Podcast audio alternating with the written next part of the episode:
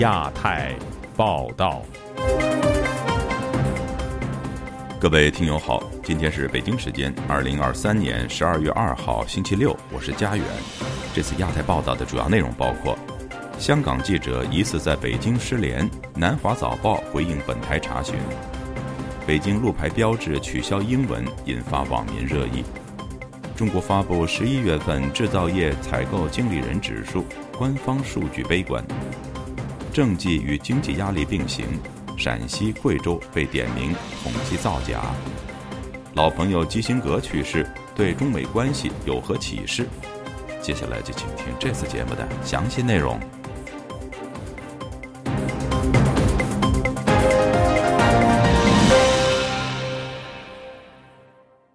有香港记者赴京采访后失联。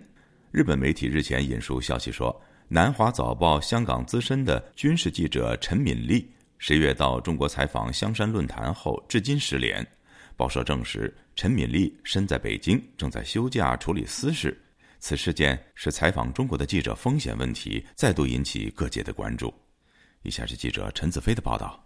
日本共同社周四在日文网站引述消息报道，香港南华早报资深记者陈敏丽十月底到北京采访香山论坛后下落不明，并引说他的朋友表示担心他受到中国当局调查。翻查南华早报网站，陈敏丽专门负责军事、国防、外交和政治领域的新闻。十一月初发表香山论坛讨论中国在以哈问题角色的报道之后，已经一个月没有发稿。有外媒记者周五在中国外交部例行记者会问到陈敏丽失联以及可能被调查的事件，外交部发言人汪文斌表示不了解情况。南华早报回复本台证实，陈敏丽身在北京，正在休假，并引说他家人表示陈敏丽目前的情况安全，但需要时间处理私事，没有进一步的消息可以透露。又强调记者的安全至关重要，会继续与陈敏丽的家人保持联系和沟通，以及提供一切必须要的支持。据了解，南华早报的中国版负责人上周已赴北京跟进陈敏丽失联事件。香港记者协会发表声明，对陈敏丽到北京采访后失联表示关注。有资深中国版记者表示，一周前已听说陈敏丽失联，感到惊讶和担忧。香港资深媒体人陈翔对本。台表示，陈敏丽失联事件目前不宜有过多的揣测，但他表示，近年相继有在中国采访的记者被拘捕和被调查，显示中国不断扩大国家安全的范围，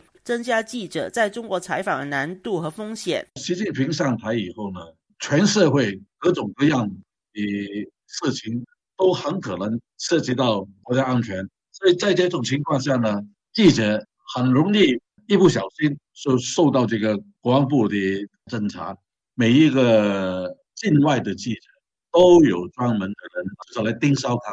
你进去以后，一举一动都在他掌握的之中。那么在这种情况下呢，记者在中国采访呢是鱼鳞深渊、鱼里薄冰，是非常危险的。陈翔曾经在中国被判监禁五年。他表示，以他的经验，香港各界的声援和国际社会的关注，对他当时的情况有很大的帮助。但现在香港的环境与当年已经很不同，一旦有同类的事件发生，很难再有当年的效果。中国独立政治学者陈道云表示，目前难以评估记者失联的原因。但从现在中国的政治大环境看，国家安全定义越来越广泛，不仅是记者，各行各业只要与中国打交道，也有一定的风险。中国现在在追求一种绝对的安全，有关中国的话题，不知道在哪个点上可能就敏感了。那么像陈磊这个案例，就是他提早发布了什么信息，我们也不知道。但是至少从中国官方的立场来看，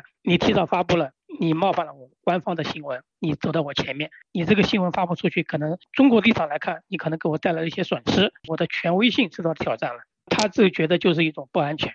他在追求绝对安全，作为他的相对人来说就不安全了。无论是哪个行业，他表示，如果国安部事事要管，不仅与吸引外资的政策有冲突，也会使在中国的人才和资金加快外流。就亚洲电台记者陈子飞报道：中国各地高速公路上的指向标识正由中英文改成全中文，北京各道路标志牌也在全面更换为中文。北京有关部门说。标牌更新的目的是为了提升整体城市形象，给市民归属感。对此，有网民提出了不同的看法。请听记者古婷的报道。近日，北京再一次掀起一场标志性的改革，将英文标牌更换成中文。根据多篇文章引述相关人士说，这不只是一场交通设施的更新，更是城市形象的全面升级。据子夜侃世界本周三发文，北京市交通部门宣布，将所有双标语指示牌更换为中文指示牌，以提高道路安全的交通效率。北京媒体人何先生本周五接受自由亚洲电台采访时说：“各种迹象表明，中国正试图与英语世界脱钩。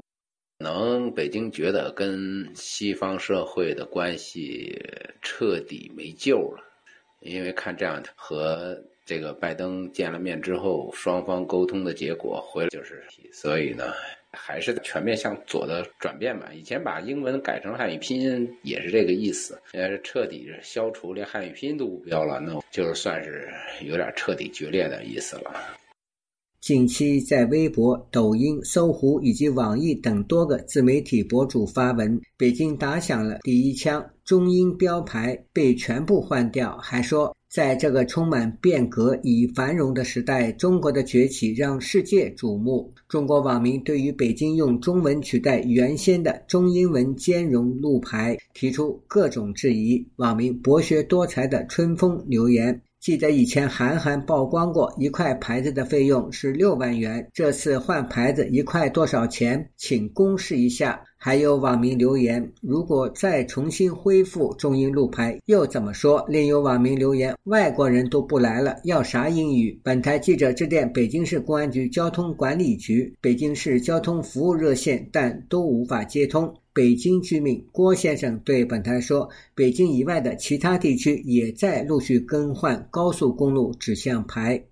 不光是北京啊，很在前一段时间，多其他的这个大中小城市都对这个交通标识哈，还有一些原文是英文变成了拼音了哈啊，所以就回归到中文这个体系了哈。”有支持者认为，交通部门此举是一种文化自信和国际地位的体现，但网民担忧全中文路牌可能会给外国游客造成不便。对此，北京有关部门表示，标牌更新的目的是为本土市民服务和整体城市形象提升。并强调，这并非对外文的排斥，而是城市发展的一部分。北京居民唐女士并不认同上述解释。她接受本台采访时一腔怒火，她说：“这不小题大做吗？他个闺女儿媳妇别别搁美国呀，对不对？嗯啊，嗯啊，你把那个英文的字母擦了，你你他妈老婆孩子钱存那，你咋不说呢？嗯，你擦那给谁看呢？你看今年这会。”二十大三中全会都开不下去，到现在都没动静。时事评论人士毕兴对本台说：“如果说到取消英文路牌能提升城市形象，那么要取消的标志太多了。那你所有的这个互联网公司，所有的编程全是英文啊？希望你全部都取消。阿拉伯数字一二三四五六七八九十，这个也源于英国，不是说英文的事儿。”自由亚洲电台记者古婷报道。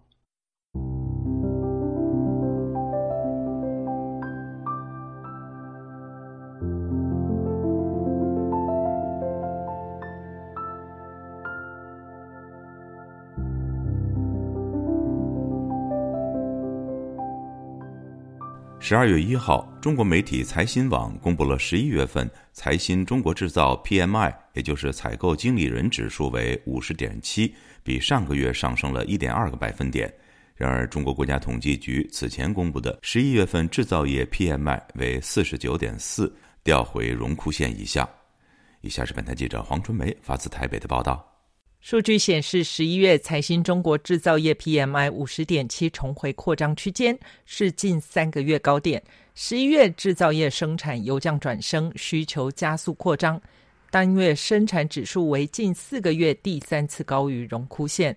官方版的数据反而不如财新版，新订单指数是四十九点四，比上个月下降零点一个百分点，表明制造业市场需求有所回落。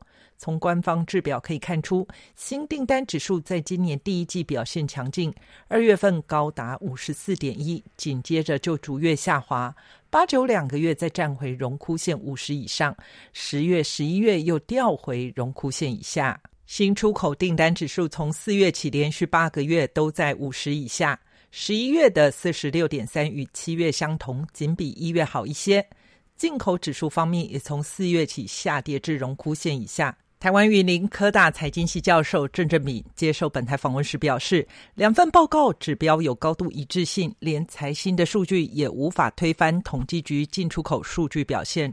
中国很多的制造业高端机器设备、技术零附件必须从海外进口，进口下跌以及生产状况不佳，厂商不敢扩产。出口呢，就表示说。国际市场上对它的需求，现在都大幅的都是两三成在掉，是全球景气可能没那么好，还有一些地缘政治上的一些冲突。另一方面，在中国统计局公布的十一月份非制造业商务活动指数为五十点二，销售价格指数四十八点三，比上个月下降零点三个百分点；建筑业销售价格指数为五十一点三，比上个月上升一点三个百分点。在房市方面，报告显示。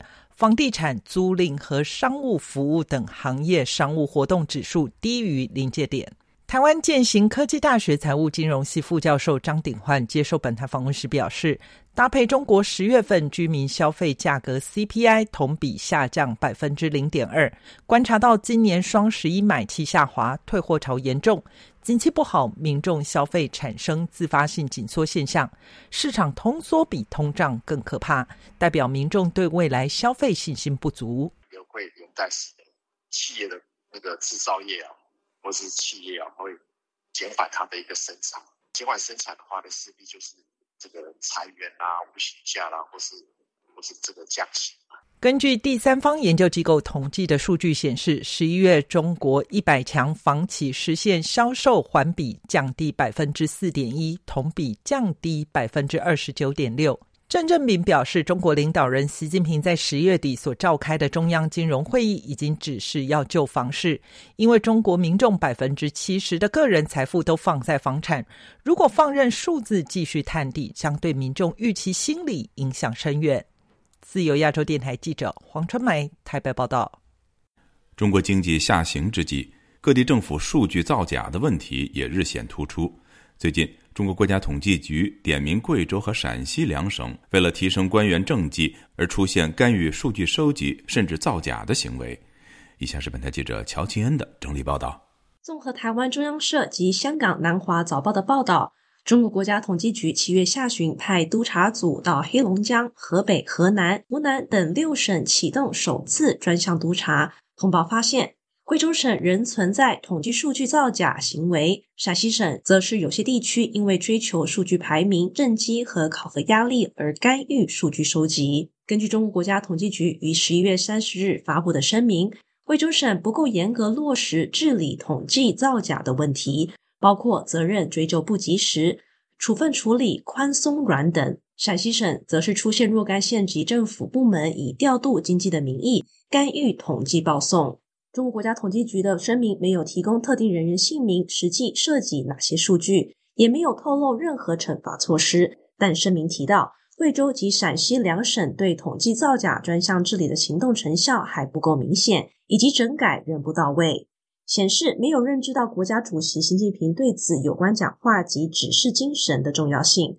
陕西省省长赵刚及贵州省政府常务副省长吴强则对此表示诚恳接受，照单全收，坚决执行。报道指出，中国地方政府造假或弄虚数据以抬升政绩或谋取官商利益的问题相当常见。分析人士担心，中国数据不够准确、真实以及缺乏透明度。而北京当局也需要可靠的数据来指导政策方向。近期，中国针对全国企业和家庭的经济普查工作也已启动，目的是为了厘清疫情后的经济概况，关注企业因清零风控政策而蒙受的损失。根据报道，北京当局除了在今年夏季对上述六省进行调查之外，还在上个月对其他六省及商务部和自然资源部启动新一轮督查。十月份，中国全国人大常委会还罕见地向中小金融机构发出警告，要求资产质量数据要真实反映实际情况。以上是本台记者乔清恩的整理报道。美国前国务卿亨利·基辛格十一月二十九号在家中辞世，享年一百岁。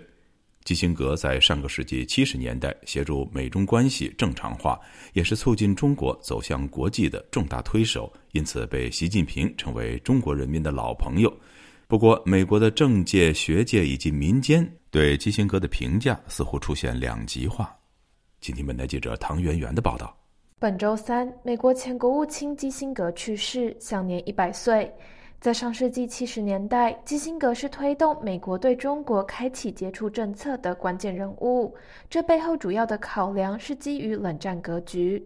当时美苏关系紧张，而基辛格看准了中国与苏联的分歧，因此想拉拢中国与苏联对抗，创造三强鼎立的局面。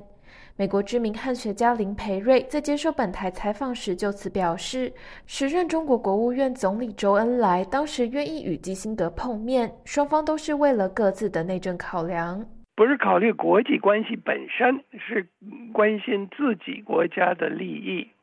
周恩来知道毛泽东也知道中国这个已经呃文革以后差不多了，所以他只好向美国去看看能不能。恢复经济，恢复整个社会，他就只好跟基辛格、尼克松合作。基辛格、尼克松呢，他们是因为苏联世界鼎足而三。呃，在基辛格看来，他能不能把中国共产党拉到美国这边来对付苏联，这是他的考虑。就外界看来，中国高级官员以及中国民众似乎普遍对基辛格抱有相当正面的印象，并将其誉为中国人民的老朋友。尽管美中关系日趋紧张，今年七月，基辛格仍与中国国家主席习近平在北京会面，并受到尊荣礼遇。不过，美国的学者与外交界人士在评价基辛格与中国高级领导人的密切接触时，经常提出质疑。林培瑞就此表示，基辛格应该是中国领导人的好朋友，而非中国人民的好朋友。Well, Kissinger served his interests.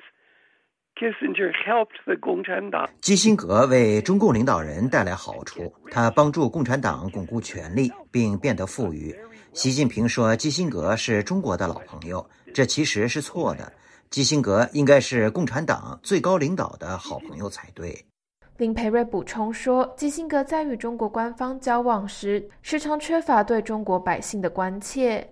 与此同时，外界也关注，在美中竞争日趋升级的今天，美国是否会重拾基辛格的现实主义策略，与中国再次建立友善关系。对此，曾在特朗普政府时期担任国务卿蓬佩奥政策规划办公室中国政策首席顾问的余茂春表示，由于美中苏三强鼎立的冷战格局已不复存在，基辛格不断强调要与中国交好，其实是一种错误政策。当前美国两党普遍达成共识，不会再与中国妥协。没有原则的一个外交，实际上是一个失败的外交。中共他非常会利用这一点。他觉得你是个弱点，所以他就用金钱啊，用这个这个荣誉来贿赂你。现在这个美国的两党对中共的这种战略的威胁，有非常高度的一致的看法。最主要是两种社会制度的一种较量。那么所以说呢，这个就牵涉到一个原则的问题。自由亚洲电台记者唐媛媛，华盛顿报道。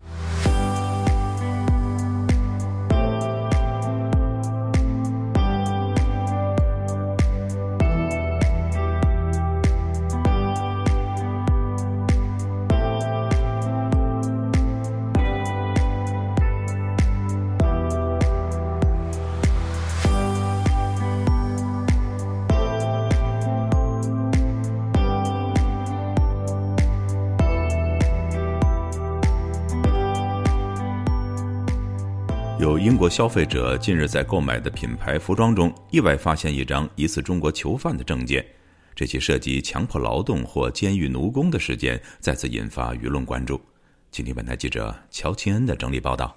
据英国卫报十二月一日报道，一名消费者在英国品牌 Regatta 的外套内衬里发现一张疑似中国囚犯的证件。由于证件上的文字是简体中文，再度引发舆论有关跨国供应链涉嫌使用中国监狱民工的关注。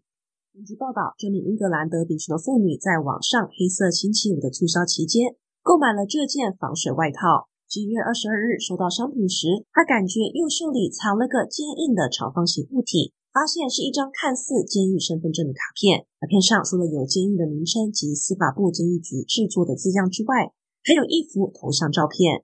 照片显示，一名穿着囚犯制服的男子站在身高两表前方。报道披露，Regatta 的客服人员曾对这位英国消费者表示，这是第一次出现这种情况，并请他扔掉那张证件。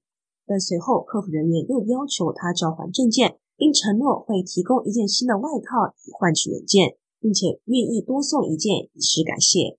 这名妇女拒绝了对方的好意，但还是从垃圾桶里取回证件，交还了这家公司。根据《卫报》报道，Regatta 不仅是道德贸易联盟的成员，其2023年发布的《现代奴役声明》也承诺禁止使用强迫或监狱劳动。该公司在2022至2023年之间，对70家供应厂商进行了相关调查，但尚不清楚其中有多少家工厂位于中国。Regatta 发言人则对《卫报》表示，那件外套没有违反杜绝使用监狱劳工的规定，但会继续调查该证件是如何被缝进服装中去的。该报道特别指出，使用监狱劳工的现象在中国相当普遍。中国监狱法规定，监狱对罪犯实行惩罚和改造相结合、教育和劳动相结合的原则，将罪犯改造成为守法公民。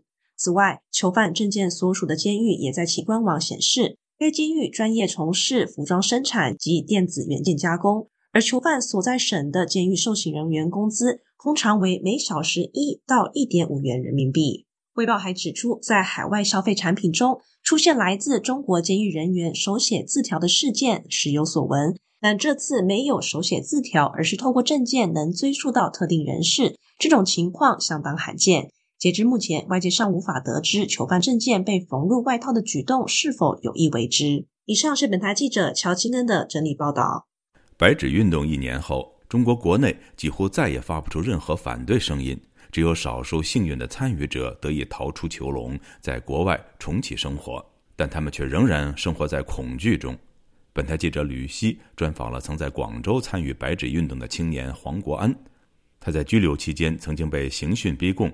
而且，即使逃到了新西兰，中国警察仍然通过越洋电话威胁他，甚至冻结他的银行账户，以求把他诱骗回国。接下来就请听吕希对黄国安的专访。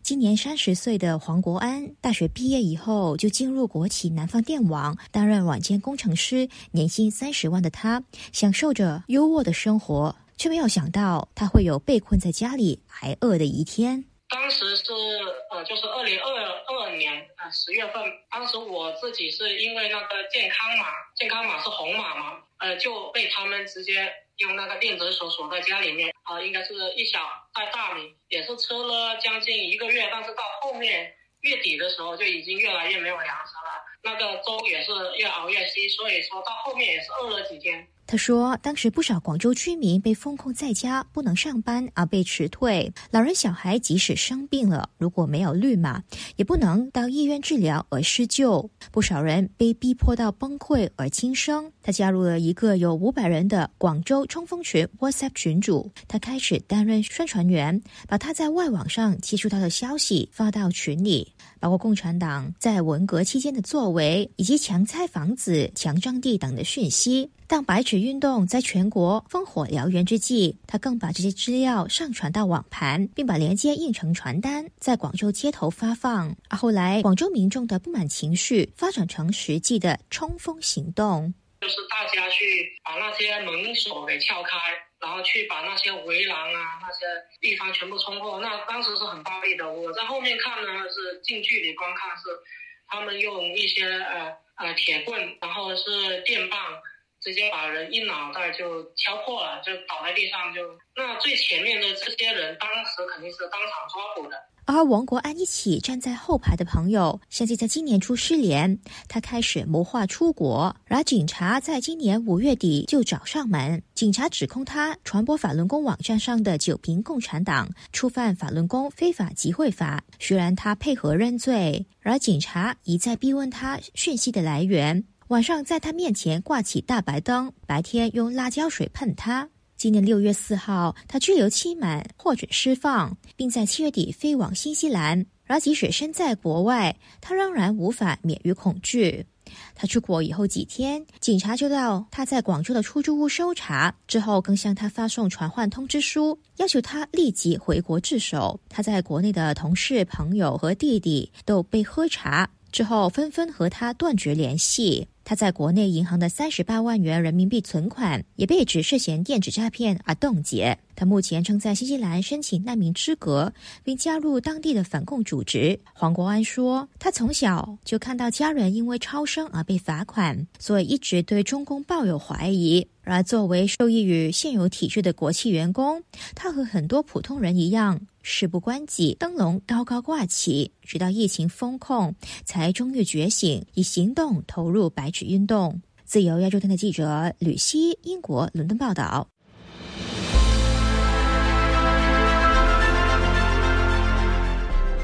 用暗网访问自由亚洲电台，避开老大哥的眼睛。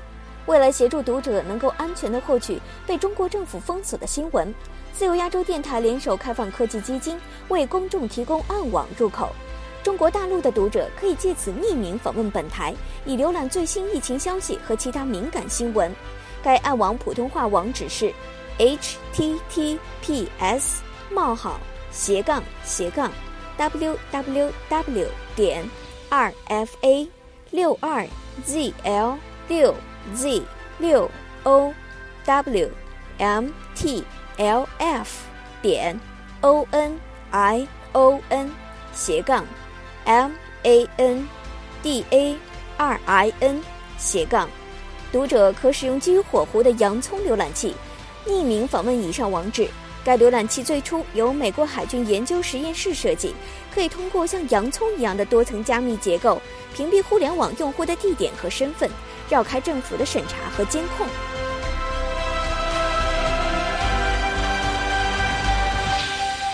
听众朋友，接下来我们再关注几条其他方面的消息。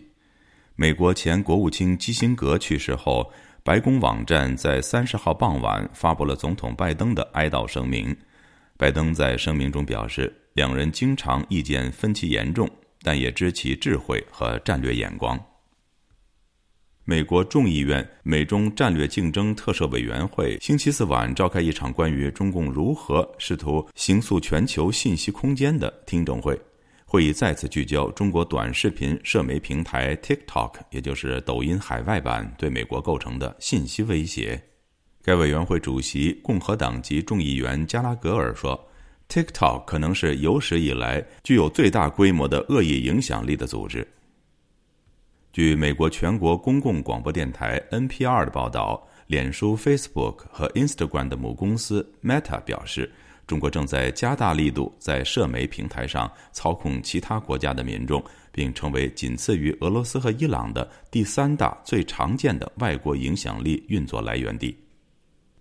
针对朝鲜上个星期发射一颗所谓的军事间谍卫星，美国星期四宣布，在与澳大利亚、日本和韩国协调后。四个国家将分别针对朝鲜采取单边制裁措施，这也是四国首次在协商后共同发布对朝鲜的制裁令。